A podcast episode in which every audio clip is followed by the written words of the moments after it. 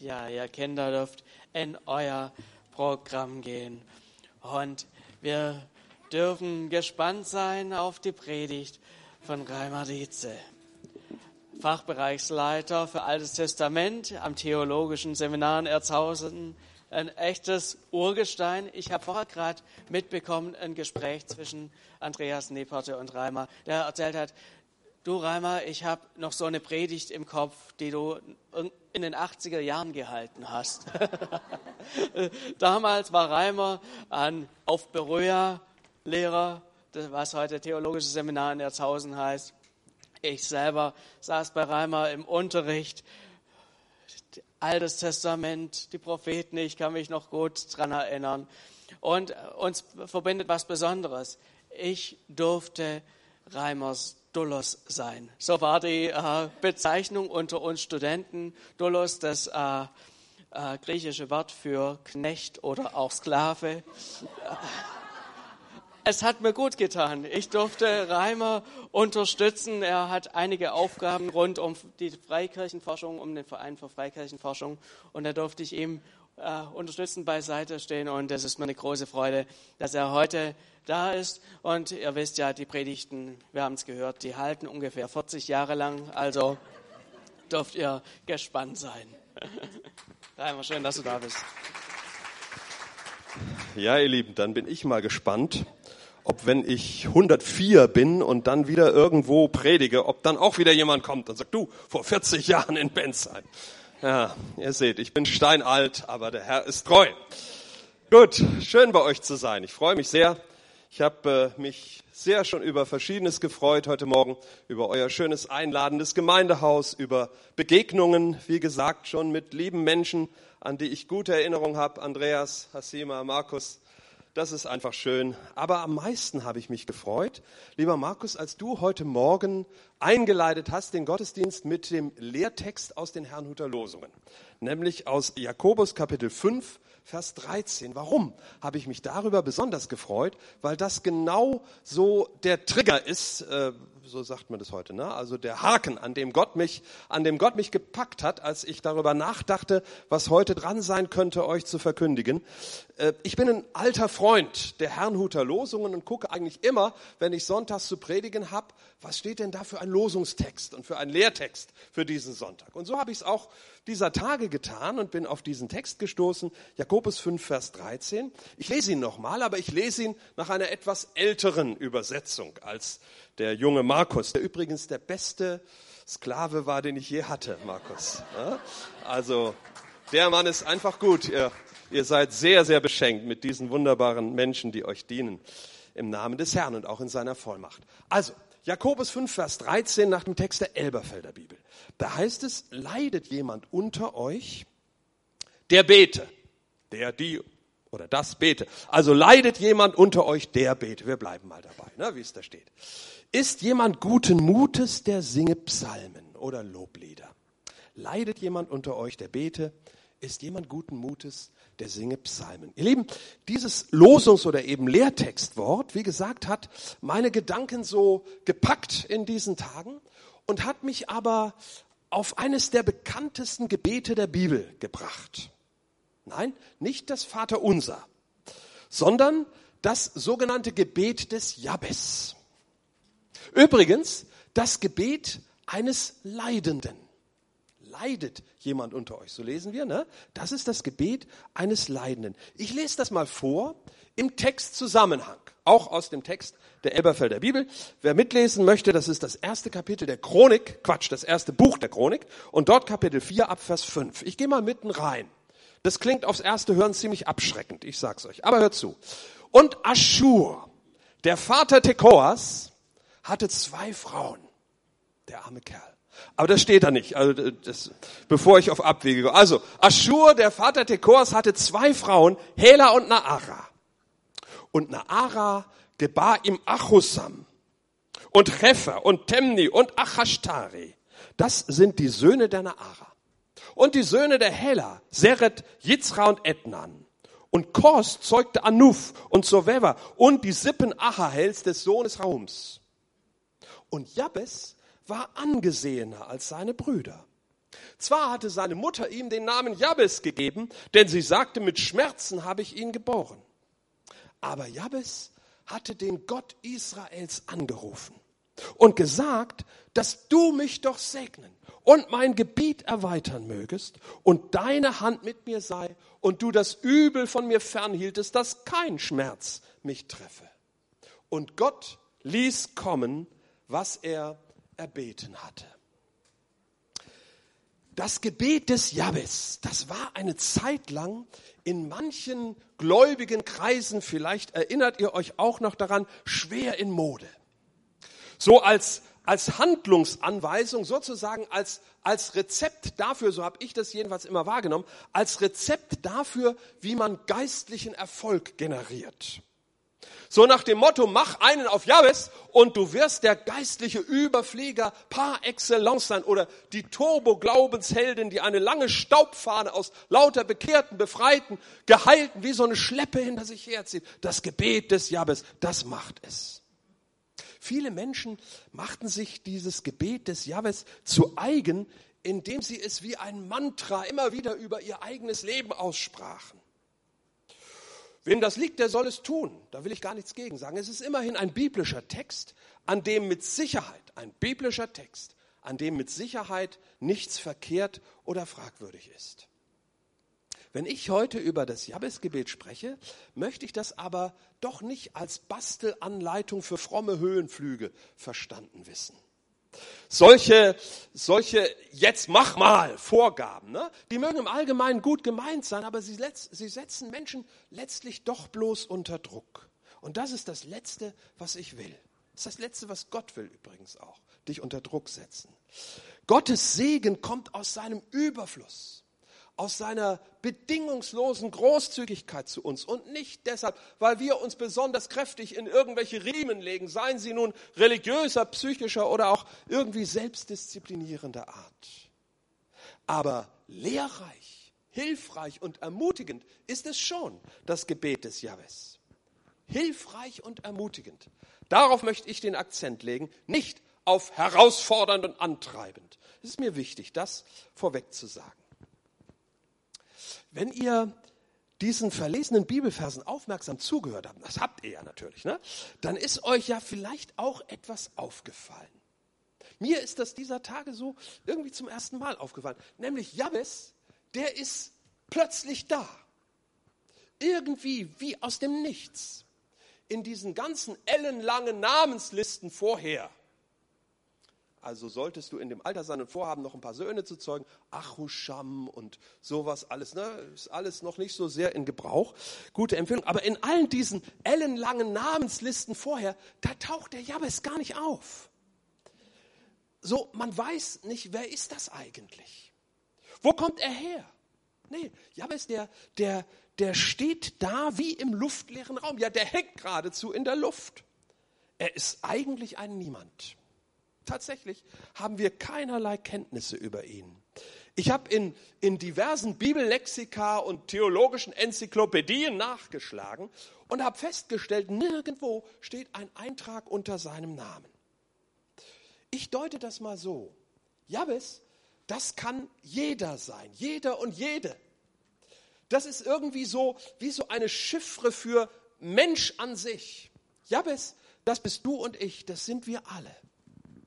Mir ist es von Berufswegen und auch aus Interesse sonst immer sehr wichtig, nach historischen Hintergründen und Einordnungen zu fragen. Also wann, wo, wie hat ein Mensch gelebt, was hat er gemacht, welche Rollen hat er im Leben gespielt, welche Bedeutung hatte er für seine Mitmenschen, ja, für seine Gesellschaft, für seine Kultur. Alles schön und gut. Aber an Jabes scheiterst du mit solchen Fragen. Er bleibt eine eine schemenhafte Gestalt im Nebel. Nur ein Name, plötzlich da, wie aus dem Nichts und dann auch spurlos wieder weg. Ein Name. Aber der, der hat es in sich. Schmerz, so heißt er. Vermutlich deshalb nennen noch nicht einmal die eingefleischtesten Gebet des Jabes-Fans ihre Söhne so. Jedenfalls ist mir unter den Jungs, die unsere Kindergottesdienste bevölkern, noch kein kleiner Jabes untergekommen und das ist wohl auch gut so. Schmerz. Wie kann man so heißen? Und wie grausam muss eigentlich eine Mutter sein, die ihren Neugeborenen so nennt? Wohlgemerkt, zu einer Zeit, in der man Namen wie prophetische Etiketten verstand. Der Name, der fasst quasi zusammen, was eine Person und ihren Lebensweg ausmacht. So dachte man unter den Völkern der biblischen Kulturen und so sah man die Sache auch unter den Judäern, mit denen wir es hier im ersten Buch der Chronik zu tun haben. Aber eben dies kriegen wir zu wissen. Da kommt ein Junge zur Welt und seine Mutter nennt ihn Schmerz. Weil die Geburt so schwer war, so qualvoll. Das ist die Begründung. Doch müsste denn nicht die Freude über einen gesunden Jungen nach den überstandenen Strapazen des Kreißsaals umso größer sein? Nee, das Mutterglück ist in diesem Fall offenbar nicht so stark, dass es alles irgendwie überstrahlt. Es bleibt dabei. Der Knabe heißt Schmerz. Und das bedeutet, der Anfang seines Lebens war eine eine einzige prekäre Katastrophe. Offenbar hat er keinen Vater, sonst wäre es nämlich an dem gewesen, ihm seinen Namen zu geben. Aber hier heißt es ausdrücklich, seine Mutter tat das. Unehelich geboren, das hieß damals in Schmach und Schande, unter ungünstigsten Voraussetzungen und Vorzeichen. Also der Junge namens Schmerz startet von allem Anfang an mit einer mit einer schweren, mit einer kaum zu ertragenden und schon gar nicht abzutragenden Hypothek ins Leben. Mich hat das erinnert an einen Mann, nennen wir ihn Hartmut, mit dem ich ein paar Jahre lang gut bekannt war, bis er mir aus einem nichtigen, eigentlich völlig albernen Anlass in kindischem Trotz die Freundschaft kündigte. So wie er das mit Beziehungen zu anderen Menschen praktisch nie auf die Reihe kriegte wechselnde Frauengeschichten, nie was Ernstes, meistens Liebschaften mit deutlich älteren Frauen, heute diese, morgen jene, eher Mutterersatz als Geliebte, unstete Arbeitsverhältnisse, weil er sich immer wieder mit Chefs und Kollegen so überwarf, dass er die Stelle wechseln musste und dabei eigentlich ein netter Kerl, hilfsbereit und durchaus auch tüchtig. Aber den Umgang mit anderen Menschen, den kriegte er einfach nicht hin. Eines Tages wurde mir klar, warum das so war. Da erzählte er mir nämlich in einem vertrauensseligen Moment, seine Mutter habe ihm, als er so als pubertierender Knabe mal ihr so richtig auf die Nerven ging, da habe seine Mutter ihm an den Kopf geworfen, dass sie ihn eigentlich hätte abtreiben wollen, als sie mit ihm schwanger war. Genauer gesagt, sie hatte es getan. Sie war in die Klinik gegangen und hatte diesen Eingriff da machen lassen, aber er hatte den Abtreibungsversuch überlebt.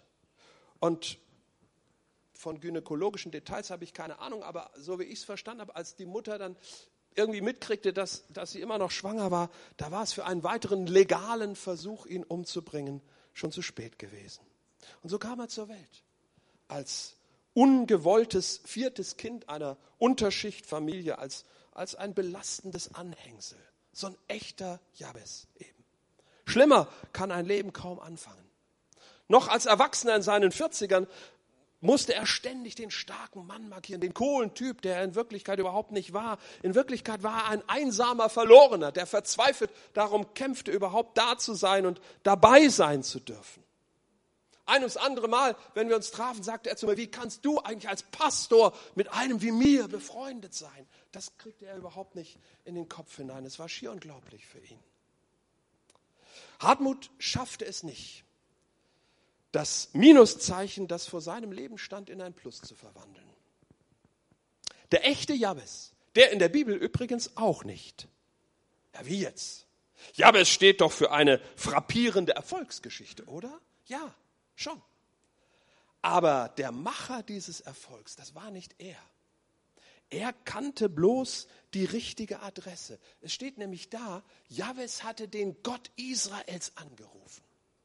Kein Wort darüber, wie er darauf kam, wieso er das tat, was ihn dazu veranlasste. Deshalb will ich auch darüber gar nicht spekulieren, ob er jetzt, was weiß ich, schon von Kind auf in die Synagoge mitgeschleppt, sprich also fromm erzogen wurde. Das kann ja auch und vielleicht gerade in prekären Verhältnissen durchaus der Fall sein. Und dafür spricht hier viel übrigens. Wir werden noch darauf zurückkommen. Oder ob er eine Art Bekehrungserlebnis gehabt, gehabt hatte oder, oder was auch immer. Das können wir dahingestellt sein lassen.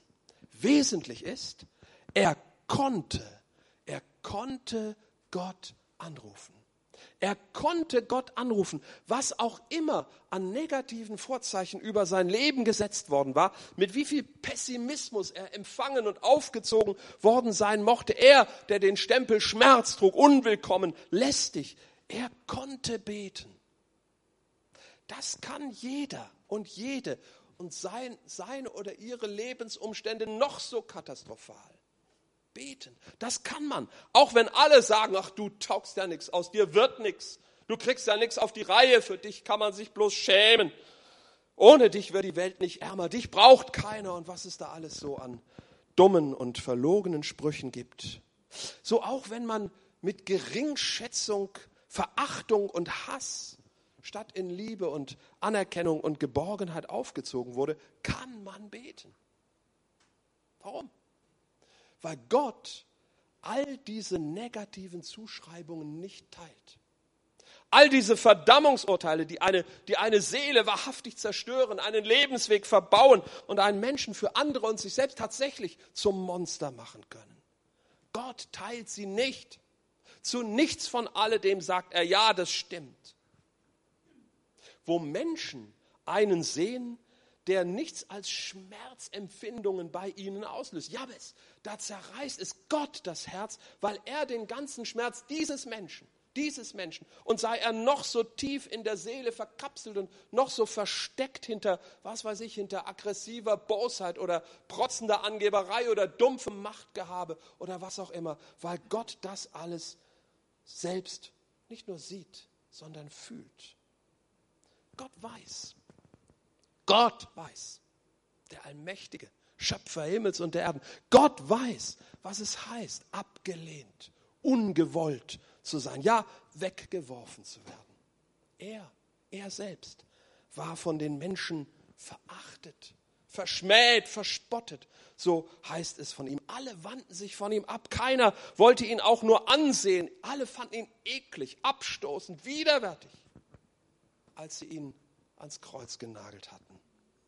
Als er dort oben elendiglich verreckte. Jesus aus Nazareth, Gott der Sohn. Schau, in sein Ohr reden wir, wenn wir beten. Und sein Ohr ist niemals zu. Für keinen, unter keinen Umständen, weil wir zu Jesus beten. Und weil Jesus derjenige ist, der für uns eintritt vor Gott dem Vater, weil wir zu Jesus beten, deshalb stimmt dieser steil klingende Satz. Beten kann jeder. Übrigens kommt es auch nicht darauf an, dass wir schön beten. Formvollendet, fromm, womöglich in Kirchendeutsch oder was immer deine Sprache sein mag. Beten kann man schreien, stöhnend, heulend, keuchend, stammelnd, hilflos um Worte ringen, verlegen, rot im Gesicht. Klar, man kann und darf, auch haben wir ja schon gemacht heute Morgen, schöne Lieder singen, ne? oder Verse aufsagen oder, oder einfach drauf losreden. Alles egal, alles geht. Wichtig ist nur ihn, ihn anrufen. Den Mann am Kreuz. Der Gott Israels ist identisch mit dem Mann am Kreuz. Den Auferstandenen, der auch auf seinem Thron im Himmel immer noch die Wundmale der Nägel an sich trägt der mit jedem mitleidet, der sich ausgestoßen und verachtet fühlt. Der oder die längst schon selbst an das gar nicht mal so unsichtbare, in Wirklichkeit fast unübersehbare Etikett an seiner Stirn oder auf seiner Brust glaubt, auf dem vielleicht steht, wertloser Dreck kann weg. Braucht man nicht. Jabes hatte den Gott Israels angerufen. Das ist der springende Punkt. Niemand und nichts kann dich daran hindern, das auch zu tun. Ich hoffe, das wurde deutlich. Was hatte Jabes Schmerzmann, was hatte er zu Gott gesagt? Da möchte ich noch kurz drauf schauen mit euch. Das erste war, segne mich.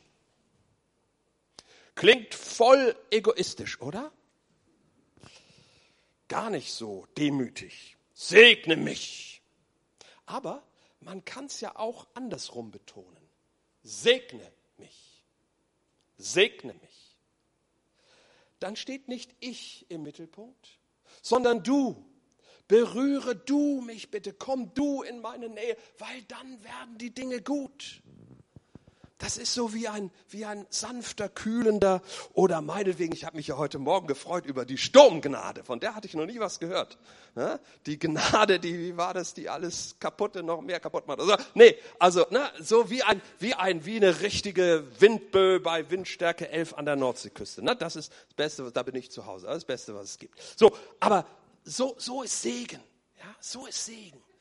Ähm, oder meinetwegen auch so wie die Hand der Mutter, die einem über die Wange streicht, wenn man aus einem Albtraum aufwacht und ihre liebe Stimme, die sagt, alles gut, ich bin da, war nur ein Traum.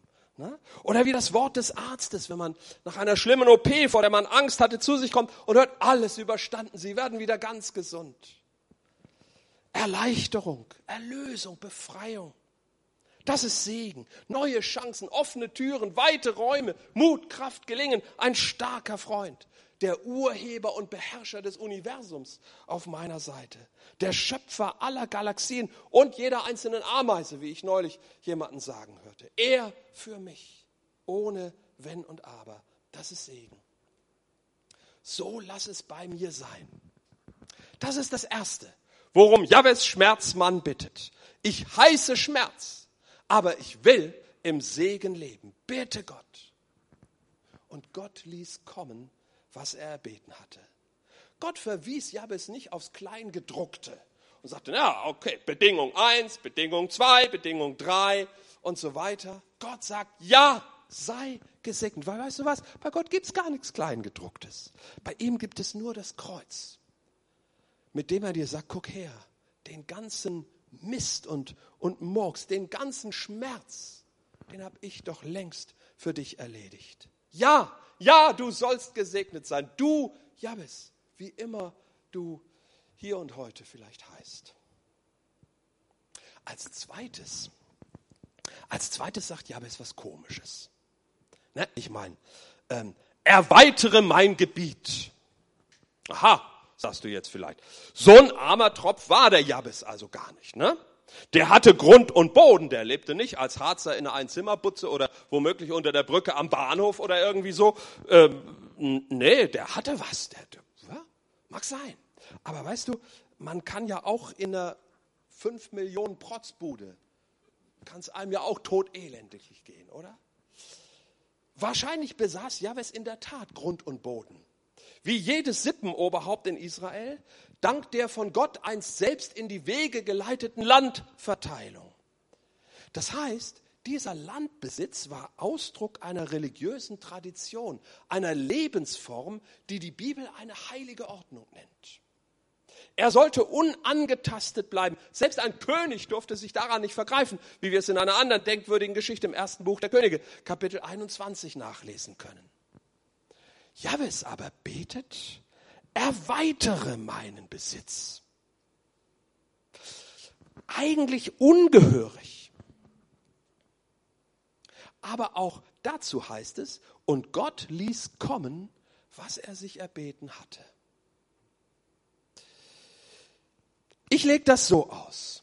Jabes fühlte sich nicht zuletzt von den religiösen Traditionen eingeengt, in denen er offenbar aufgewachsen war. Gut gemeinte, strenge, fromme Erziehung. Das kann, das kann, muss nicht, aber es kann wie ein Gefängnis sein. Gottesbilder, die von Angst überlagert und durchdrungen sind. Ne? Dieses berüchtigte, wir haben ja von einem Kinderlied schon gehört, es gibt auch schreckliche Kinderlieder. Pass auf, kleines Auge, was du siehst. Gott als drohender Cerberus, der mit Schaum vom Mund darauf wartet, einem für jeden Fehler, für jede Sünde mit der Rute eins überzuziehen. Gott, der alles verbietet. Für keinen Spaß zu haben ist, der einem zumutet, anders zu sein als alle anderen, womöglich noch in, in peinlichen Spießerklamotten rumzulaufen. Mancherorts war früher der Ausdruck, wie hieß das noch, Rock, Rockzopfsekte gängig. Und das ist noch gar nicht so lange her. Ne? Gott, der von einem verlangt, nichts mitzumachen, was cool ist, sein Taschengeld nicht in Videospiele oder Konzertkarten zu investieren, sondern, sondern für arme Kinder in Afrika zu spenden. Sobald der nächste Missionar um die Ecke kommt, und der kommt bald, kannst dich darauf verlassen. Mann, bin ich froh, bin ich froh, nicht so aufgewachsen zu sein. Vielleicht wäre ich dann nie Christ geworden. Aber viele, allzu viele, haben doch solche Erinnerungen im Gepäck und dann bei aller Gläubigkeit womöglich ihr Lebtag große Mühe, sich an Gott und seiner Kirche zu erfreuen, statt das alles Bibel, Gebet, Gemeinde und so bloß als mühselige Pflicht zu empfinden, die man zwar einigermaßen treulich befolgt, aber doch nur, weil man sonst hier in den Himmel kommt. Also doch wieder bloß aus der alten anerzogenen Angst heraus. Jabez sagt, Gott, bitte spreng meine Grenzen die mir gerade durch die fromme Tradition gezogen worden sind, in die ich reingeboren wurde. Und die gut gemeint war. Ja, natürlich war das gut gemeint. Aber ich will deine, deine Weite, deine Freiheit, deine Güte, deine Vielfalt und Buntheit erleben. Ich will Spaß mit dir haben. Ich will dir mit Freude folgen und nicht mehr nach dem alten Motto mit Ach und Krach dem Lamme nach. Ich will meine Kreativität in dir entfalten. Freunde finden, dir mit Leidenschaft dienen und nicht nur, weil ich muss. Mach mein Gebiet größer, stecke meine Grenzen weit, nimm auch die Verletzungsschmerzen von mir, die mir meine christliche Erziehung zugefügt hat, mit all ihrer zwanghaften Einschüchterung. Wenn das jetzt womöglich in dir so eine bestimmte wehtuende Seite, wunde Seite zum Klingen bringt, dann darfst auch du dann darfst auch du bei allem liebevollen Respekt deinen gläubigen Eltern gegenüber so beten. Und Gott ließ kommen, was Jabes erbeten hatte. Schließlich und endlich betet Jabes, dass kein Schmerz mich treffe. Nochmal, wir wissen nichts Konkretes über sein Leben. Eigentlich unvorstellbar, dass es auch von diesem Teil seines Gebets heißt, Gott ließ es so kommen. Ist aber auch egal, ob Jahwes nun quasi zum Übermenschen wurde, der, der keinerlei Probleme mehr kannte, also sozusagen, was weiß ich, Superman und Batman und auf jeden Fall Feuerwehrmann Sam. Ihr merkt, ich habe es heute mit Feuerwehr. Ne? Das alles so in einer Person. Wenn euch das nichts sagt, schafft euch Enkel an. Das ist hier mein Bildungshintergrund ich, ich glaube nicht, dass Jahwes irgendwie engelsgleich oder Feuerwehrmann Sam gleich wurde oder wie man sich das nun denken mag. Ist aber auch egal. Der Punkt ist, Jabes betet, Gott, kehr die Richtung meines Daseins um. Schmerzmann haben sie mich genannt, aber das will ich nicht länger sein. Gott, mach mein Leben gut. Lass es glücken. Das heißt, lass mich selbst und die, die mit mir zu tun haben, glücklich sein. Lass mich Menschen glücklich machen. Mach aus dem Schmerzmann den Glücksmann. Und Gott, ob du es glaubst oder nicht, ließ kommen, was er erbeten hatte. Jabes, so will ich einmal den Vers 9a lesen in unserem Text 1. Chronik 4. Jabes kam besser im Leben zurecht als seine Brüder. Jabes, der Ungewollte, der Schmerzmann, der zusätzliche Esser am Tisch, nach dem keiner ausgeschaut hatte. Den man dann unter Seufzen und Stöhnen in ein frommes Korsett gepresst hatte, wohl auch genau wie seine Brüder. Der sich aber durch nichts davon abhalten ließ, Gott anzureden und zu sagen, bitte mach es anders mit mir, komm zu mir, spreng meine Fesseln, durchkreuze all die negativen Zuschreibungen über meinem Leben, mach aus meinen Schmerzen Glückserfahrungen. Lass in meiner, in, in, in meiner Wüste Wasserquellen sprudeln und Bäume wachsen, die sich schier biegen unter ihren Früchten. Ein Traum, der wahr wurde. Doch eine gute Geschichte. Denn Jabes hatte den Gott Israels angerufen. Alles, was ich dir heute sagen will, ist, das kannst du auch. Das kannst du auch. Und wenn du dabei Unterstützung brauchst, dann komm nach vorne, sobald hier vorne Amen gesagt wurde, und hol sie dir. Und jetzt darf ich euch bitten, uns noch einmal im Lobpreis zu dienen.